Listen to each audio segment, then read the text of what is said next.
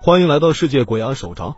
二零一二年十二月十六日，二十三岁，就读印度德里大学医学系女大学生乔蒂和其男性友人，在德里西部的一家电影院看完电影以后，准备回家。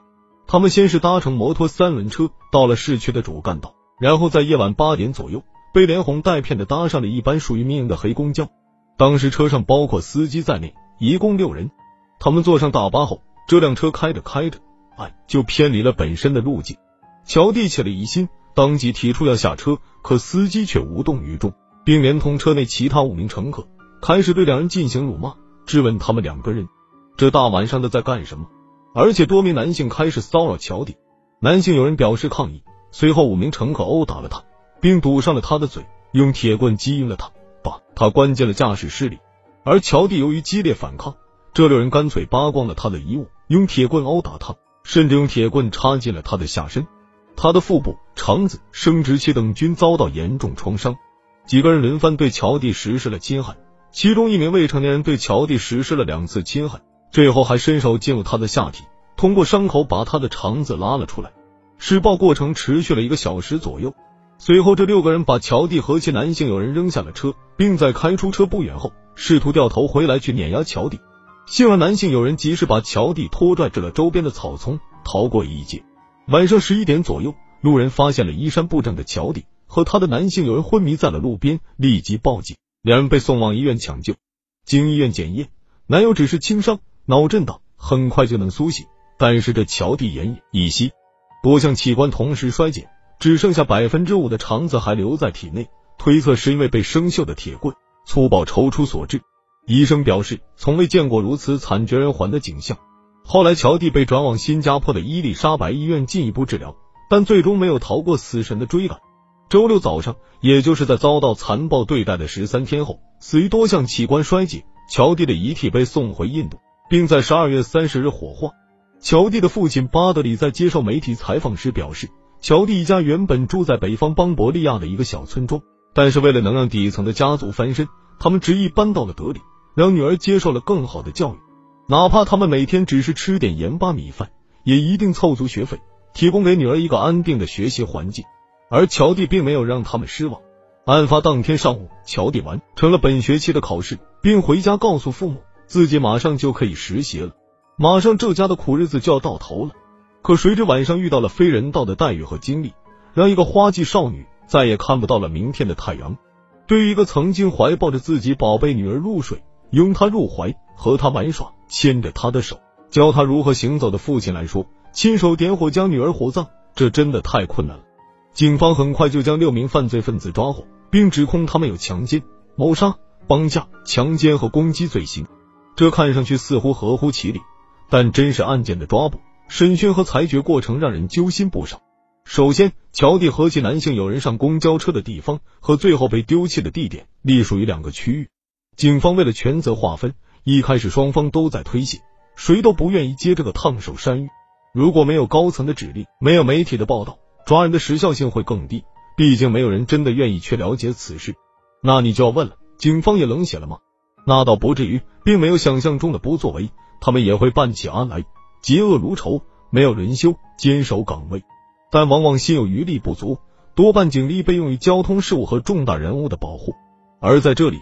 每年发生的恶性犯罪案多达一万一千多起，办案民警甚至没有随身携带手铐，而用手牵着犯人归案，定罪率就可想而知。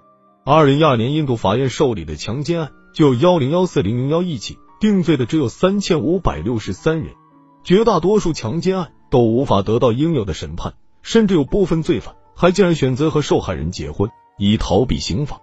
恶的强大必然伴随着善的虚弱。或许在印度人眼里，强奸是件家常便饭的事情。强奸的原因不排除女性的主动示好。有数据显示，在印度，每三分钟就发生一起针对女性的暴力犯罪，每二十二分钟就发生一起抢劫。而这些也只是报警后的数据统计。如果算上不报警的那些数据，会更令人寒心。真的，所谓强奸大国，你不要以为这个轰动世界的案子将给印度一个翻天覆地的改变。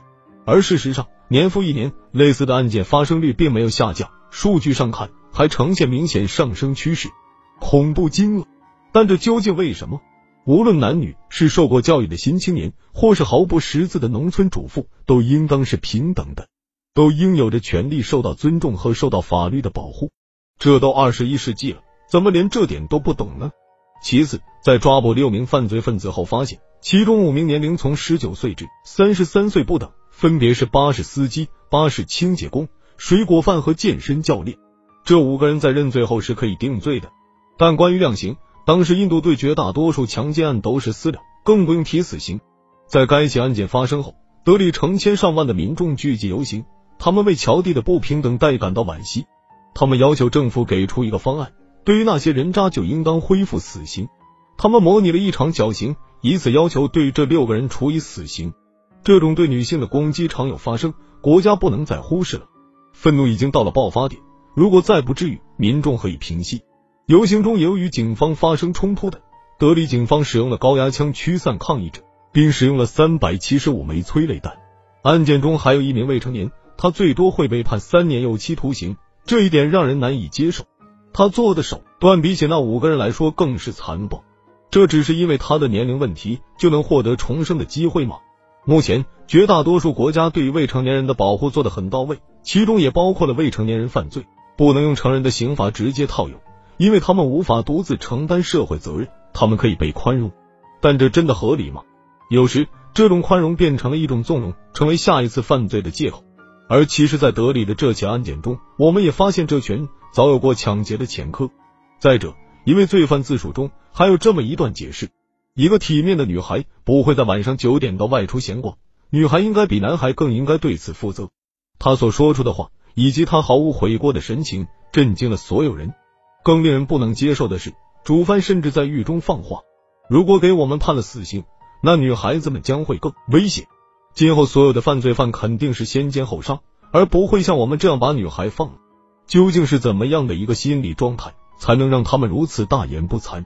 众所周知，大部分印度女性的地位低于男性，在很多印度男性看来，女人是自己的私产，在外面抛头露面不成体统。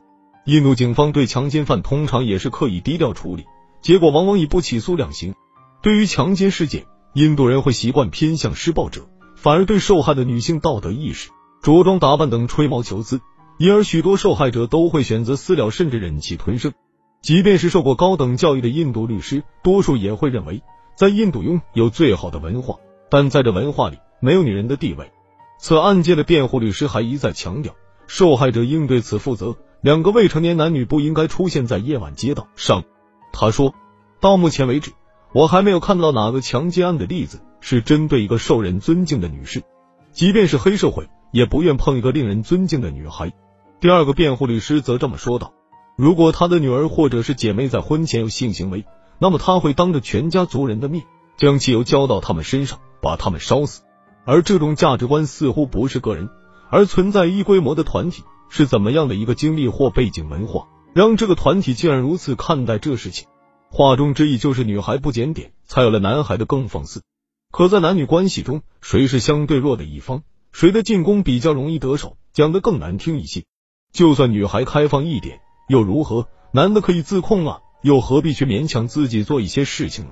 你是不是会说你是在教育他？可谁给了你资格？你自身的素质、教养和文化有好到能去质询或低估他人吗？最后，六名犯罪分子，一名在狱中自杀，四名被判死刑。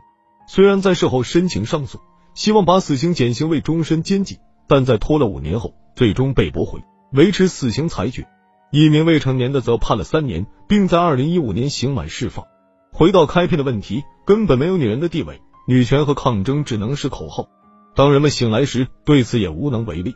印度那深入骨髓的男权主义，远远不止强奸。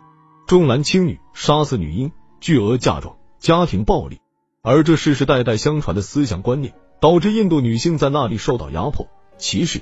等级的观念根深蒂固，男人生来似乎就要比女人更高级。这种文化何时才能改变？更不用谈印度的阶级等级文化，低阶级的人生活在水深火热之中，想要翻身几乎不可能；而高阶级的人群生活优越，压根不知道，也无法体会底层人民的疾苦。他们也不想改变印度的现状，世世代代的延续不会一时间被推翻，要靠教育。他们要去学习民主和思想进步，也要靠每个案件的惊心痛心。每一次心灵的震撼后，总有一点感悟，这对于印度来说是一个奢侈品。希望还是有的，总有那么一天能够靠以往的积累买到这个奢侈品，只是代价付出的太多太沉重。今年奈福克斯拍的《德里罪案》，注重还原现实镜像的真实感，充分映射出现实的本质。在片尾，一群警察因破案而庆功，所有人全部面向镜头，但有一个悲观的女子不说话，抬头看着什么。当其他的人都离场而去，镜头切换到了她的背面，六具吊在树上的假人猛然出现。原来他一直都存在，只是众人选择了无视。这个结尾镜头想要说明什么？人民是愤怒的，但愤怒无果发，发泄无门。每个人心中都有善恶。今天我们处死了已经犯行的魔鬼，可那些潜在的，有谁能看见和发现？更不用说去制止和预防。现实采访中，罪犯在得知自己被判死刑后，他仍旧平静的面对镜头，自信的说：“女人的责任更大。”这种波的姿态让人不寒而栗。就连他自己都没有意识到已经犯错，更何况那些还徘徊在善恶之间的人呢？杀是能解恨，但即便全部杀光也无济于事，病源更深更大，给人留下的是正义落空的茫然感。此题无解。德里最影片最后的一棵黑夜里的大树，如果说它是人类社会的缩影，那么你觉得这棵树的原貌是什么样子的呢？好了，今天的节目就到这里。如果有你有什么想说的，欢迎留言告诉我。如果你喜欢我们的故事，请点击订阅、点赞、多多评论，感谢大家，咱们下期节目见。